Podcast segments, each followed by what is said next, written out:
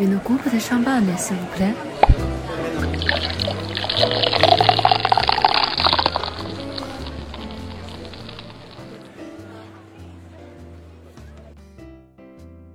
大家好，我是宾客文化的采购 Tracy，今天和大家分享的是香槟葡萄园到底是如何建立的。更新葡萄园的原因很简单，为了保持葡萄藤的活力和所产葡萄的质量与产量。每年酒庄都会考察葡萄园的状态，并制定出相应的计划来铲除一部分老藤。葡萄园的更新是逐步进行的，基本每次更新都是零点一到零点二公顷，并在当年或来年种植新的葡萄苗。更新葡萄园的每一步都是繁重的技术活儿和体力活儿。一清园，葡萄园中所有的东西都要回收、铲除、拆卸。首先回收整形时的小夹子，与此同时要回收铁丝，之后就是剪除葡萄主干之外的所有葡萄藤，然后拆除回收支架。手工操作之后需要用挖掘机铲除葡萄根并翻整土壤。二建园，测量土地，确定种植葡萄苗的位置，并放置钢筋。根据香槟 AOC 有关栽培密度的规定，香槟区葡萄园的行距应小于一点五米。株距在零点九到一点五米之间，并且行距与株距的总和不能超过两点五米。接下来就是种植葡萄苗，这项工作是不同地块的土壤结构有所差异。土质相对松软的地块可以用一种插型工具直接种植，相对较硬的地块就只能挖个坑埋点土了。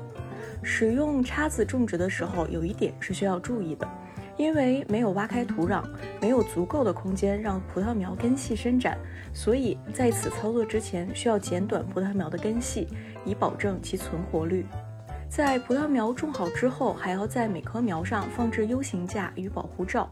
U 型架的主要作用是保护幼嫩的葡萄苗，以免机械操作时误伤葡萄苗；而保护罩主要是防止兔子、野鹿啃食葡萄苗。U 型架的放置是纯体力劳动，碰上底层全是石头的地块，就算把铁锤抡出火星来也砸不进去。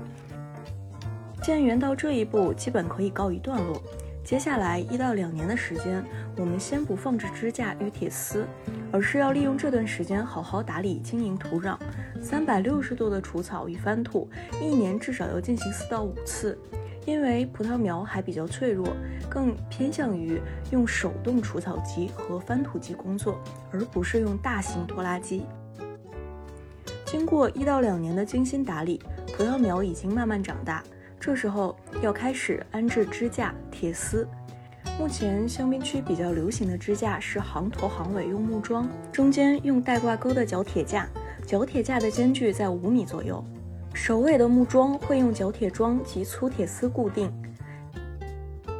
一般到这里建园工作就结束了，但酒庄还会在行中间撒上草种，以维持葡萄园的生态平衡。以上就是我今天和大家分享的内容，谢谢大家的收听。